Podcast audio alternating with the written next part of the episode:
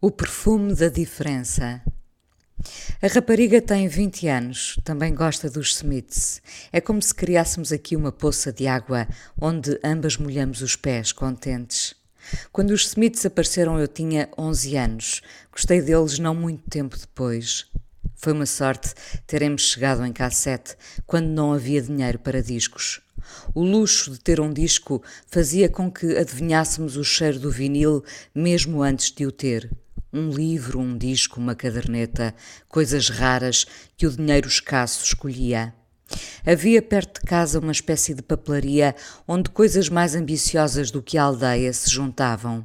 Sabonetes em papel florido, perfumes em frascos grandes, jogos anunciados na televisão que eu não poderia ter, livros com boas fotografias de animais, caixas de lata bonitas.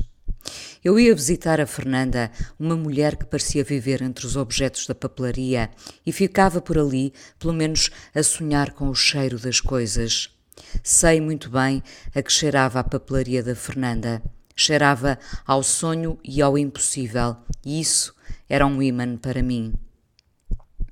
Gostava de saber o que diria eu à Fernanda nas minhas investidas à papelaria com meia dúzia de escudos no bolso, sabendo que aquilo não daria para muito mais do que um sabonete, mas permitindo-me mergulhar naquele mundo que dava lugar à fantasia. Ainda hoje posso voltar várias vezes à mesma montra e adormecer a pensar no que me chamou a atenção, mesmo que o meu dinheiro já me deixe arriscar a entrada na loja sem sucumbir à impossibilidade. Houve muitos desses sabonetes em minha casa. Eu não deixava de ir aonde os meus movimentos estavam à partida limitados.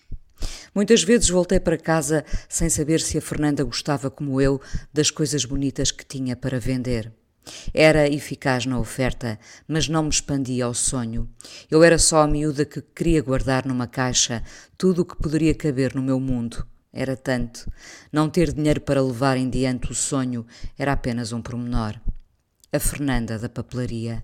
Via-a regressar a casa no seu passo arrastado, nada nas mãos, os dias iguais, tudo ficava ali inerte até à manhã seguinte. Eram estreitas as janelas da papelaria. Quase ninguém se atrevia a sonhar. Chamávamos-lhe papelaria por falta de ambição. Deveria ter sido bazar ou boutique, o que seria suficiente para ninguém lá pôr os pés.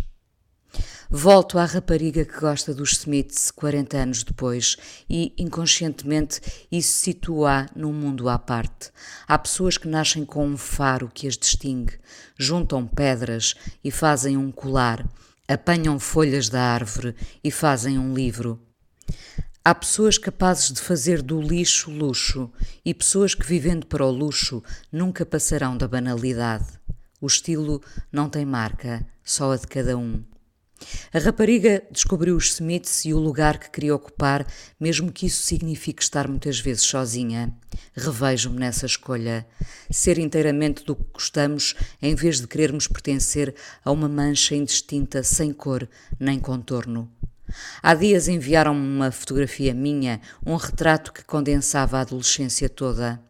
Há ali um véu imaginário que cobre, sobretudo, uma alegria que ficou por acontecer porque acreditar que estamos no caminho que queremos fazer nosso tem um preço e eu sempre estive consciente dele, como quem sabe quantas moedas tem no bolso, levando para casa o sabonete em vez do perfume.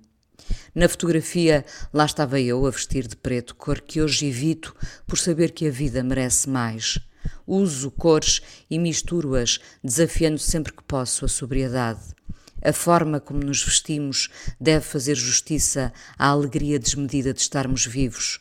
Por isso, a adolescência foi tão sombria. Tenho 50 anos e a rapariga 20. Gostamos dos Smiths. Fazemos colares com as pedras que quisermos. Nunca tive medo da rejeição. Preferi estar sozinha até estar certa do que significava ter um amigo. Ia à papelaria da Fernanda com vinte escudos no bolso. Trazia de lá na memória muito mais do que o dinheiro podia comprar. Até hoje reconheço o perfume da diferença.